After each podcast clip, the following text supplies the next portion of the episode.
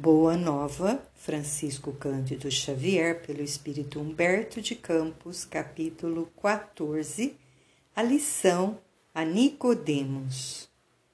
Em face dos novos ensinamentos de Jesus, todos os fariseus do templo se tomavam de inexcedíveis cuidados pelo seu extremado apego aos textos antigos. O mestre, porém, nunca perdeu o ensejo de esclarecer as situações mais difíceis com a luz da verdade que a sua palavra divina trazia ao pensamento do mundo. Grande número de doutores não conseguiu ocultar o seu descontentamento, porque, não obstante suas atividades derrotistas, continuavam as ações generosas de Jesus, beneficiando os aflitos e os sofredores. Discutiam-se os novos princípios no grande templo de Jerusalém, nas suas praças públicas e nas sinagogas. Os mais humildes e pobres viam no Mestre o emissário de Deus, cujas mãos repartiam em abundância os bens da paz e da consolação. As personalidades importantes temiam-no é que o profeta não se deixava seduzir pelas grandes promessas que lhe faziam com referência ao seu futuro material. Jamais temperava sua palavra de verdade com as conveniências do comodismo da época. Apesar de magnânimo para com todas as faltas alheias, combatia o mal com tão intenso ardor que para logo se fazia objeto de hostilidade para todas as intenções inconfessáveis. Mormente em Jerusalém, que com seu cosmopolitismo era um expressivo retrato do mundo, as ideias do Senhor acendiam as mais apaixonadas discussões.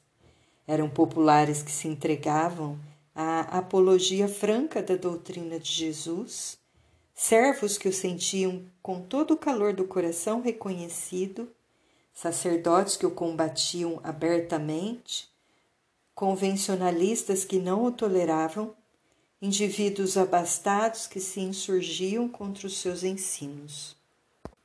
Todavia, sem embargo das dissensões naturais que precedem o estabelecimento definitivo das ideias novas, alguns espíritos acompanhavam o Mestre tomados de vivo interesse pelos seus elevados princípios. Entre estes figurava Nicodemos, fariseu notável pelo coração bem formado e pelos dotes da inteligência. Assim, uma noite, ao cabo de grandes preocupações e longos raciocínios, procurou a Jesus em particular, seduzido pela magnanimidade das suas ações e pela grandeza de sua doutrina salvadora. O Messias estava acompanhado apenas de dois dos seus discípulos e recebeu a visita com a sua bondade costumeira. Após a saudação habitual e revelando as suas ânsias de conhecimento depois de fundas meditações, Nicodemos dirigiu-se-lhe respeitoso. Mestre, Bem sabemos que vindes de Deus, pois somente com a luz da assistência divina poderíeis realizar o que tendes efetuado, mostrando o sinal do céu em vossas mãos. Tenho empregado a minha existência em interpretar a lei, mas desejava receber a vossa palavra sobre os recursos de que deverei lançar mão para conhecer o reino de Deus. O mestre sorriu bondosamente e esclareceu: Primeiro que tudo, Nicodemos, não basta que tenhas vivido a interpretar a lei. Antes de raciocinar sobre as suas disposições, deverias ter-lhe sentido os textos. Mas, em verdade, devo dizer-te que ninguém conhecerá o reino do céu sem nascer de novo. Pode um homem nascer de novo sendo velho? interrogou o fariseu, altamente surpreendido. Poderá, porventura, regressar ao ventre de sua mãe?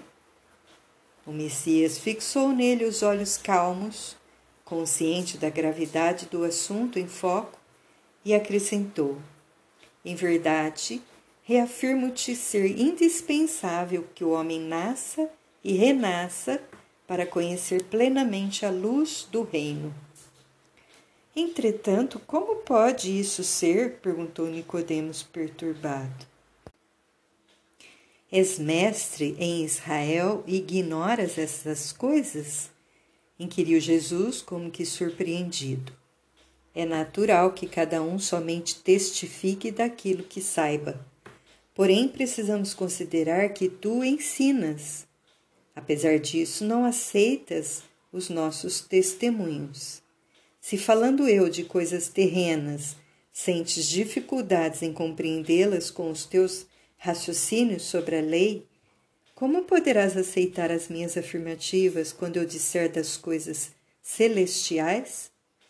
Seria loucura destinar os alimentos apropriados a um velho para o organismo frágil de uma criança. Extremamente confundido, retirou-se o fariseu, ficando André e Tiago empenhados em obter do Messias o necessário esclarecimento acerca daquela lição nova. Jerusalém quase dormia sob o véu espesso da noite alta. Silêncio profundo se fizera sobre a cidade. Jesus, no entanto, e aqueles dois discípulos continuavam presos à conversação particular que haviam entabulado. Desejavam eles ardentemente penetrar o sentido oculto das palavras do Mestre como seria possível aquele renascimento? Não obstante, os seus conhecimentos também partilhavam da perplexidade que levara Nicodemos a se retirar fundamente surpreendido.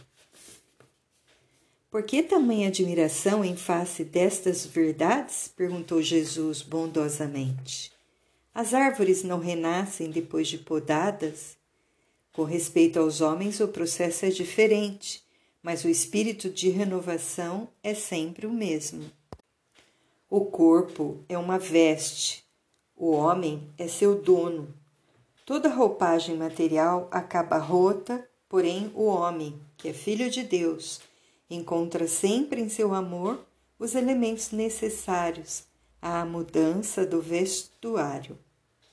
A morte do corpo é uma mudança indispensável, porque a alma caminhará sempre, através de outras experiências, até que consiga a imprescindível provisão de luz para a estrada definitiva no reino de Deus, com toda a perfeição conquistada ao longo dos rudes caminhos.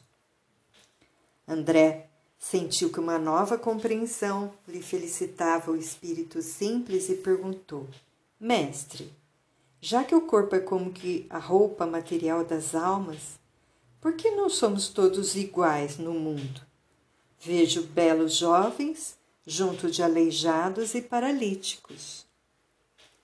Acaso não tenho ensinado, disse Jesus, que tem de chorar todo aquele que se transforma em instrumento de escândalo? Cada alma conduz consigo, consigo mesma o inferno ou o céu que edificou no âmago da consciência. Seria justo conceder-se uma segunda veste mais perfeita e mais bela ao espírito rebelde que estragou a primeira? Que diríamos da sabedoria de nosso Pai se facultasse as possibilidades mais preciosas aos que a utilizaram na véspera para o roubo, o assassínio, a destruição. Os que abusaram da túnica da riqueza vestirão depois os dos fâmulos e escravos mais humildes, como as mãos que feriram podem vir a ser cortadas. Senhor, compreendo agora o mecanismo do resgate, murmurou Tiago externando a alegria do seu entendimento. Mas observo que desse modo o mundo precisará sempre do clima do escândalo e do sofrimento, desde que o devedor, para saldar seu débito, não poderá fazê-lo sem que outro lhe tome o lugar com a mesma dívida. O mestre apreendeu a amplitude da objeção e esclareceu os discípulos, perguntando: Dentro da lei de Moisés, como se verifica o processo da redenção? Tiago meditou um instante e respondeu: Também na lei está escrito que o homem pagará olho por olho, dente por dente. Também tu, Tiago, estás procedendo como Nicodemos, replicou Jesus com generoso sorriso. Como todos os homens, aliás, tens raciocinado, mas não tens sentido. Ainda não ponderaste, talvez, que o primeiro mandamento da lei é uma determinação de amor. Acima do não adulterarás, do não cobiçarás, está o amar a Deus sobre todas as coisas, de todo o coração e de todo o entendimento. Como poderá alguém amar o Pai, aborrecendo-lhe a obra? Contudo, não estranho a exiguidade de visão espiritual com que examinastes o texto dos profetas. Todas as criaturas hão feito o mesmo. Investigando as revelações do céu com o egoísmo que lhes é próprio, organizaram a justiça como o edifício mais alto do idealismo humano. E, entretanto, coloco o amor acima da justiça do mundo e tenho ensinado que só ele cobre a multidão dos pecados. Se nos prendemos à lei de Talião, somos obrigados a reconhecer que onde existe um assassino, haverá mais tarde um homem que necessita ser assassinado.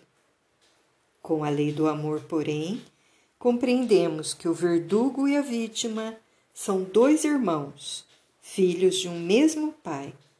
Basta que ambos sintam isso para que a fraternidade divina afaste os fantasmas do escândalo e do sofrimento. Ante as elucidações do Mestre, os dois discípulos estavam maravilhados. Aquela lição profunda esclarecia-os para sempre. Tiago então aproximou-se e sugeriu a Jesus que proclamasse aquelas verdades novas na pregação do dia seguinte. O mestre dirigiu-lhe um olhar de admiração e interrogou: Será que não compreendeste? Pois se um doutor da lei saiu daqui, sem que eu lhe pudesse explicar toda a verdade, como queres que proceda de modo contrário para com a compreensão simplista do espírito popular? Alguém constrói uma casa iniciando pelo teto o trabalho? Além disso, mandarei mais tarde o Consolador a fim de esclarecer e dilatar os meus ensinos. Eminentemente impressionados, André e Tiago calaram as derradeiras interrogações. Aquela palestra particular entre o Senhor e os discípulos permaneceria guardada na sombra leve da noite em Jerusalém mas a lição a Nicodemos estava dada. A lei da reencarnação estava proclamada para sempre no Evangelho do Reino.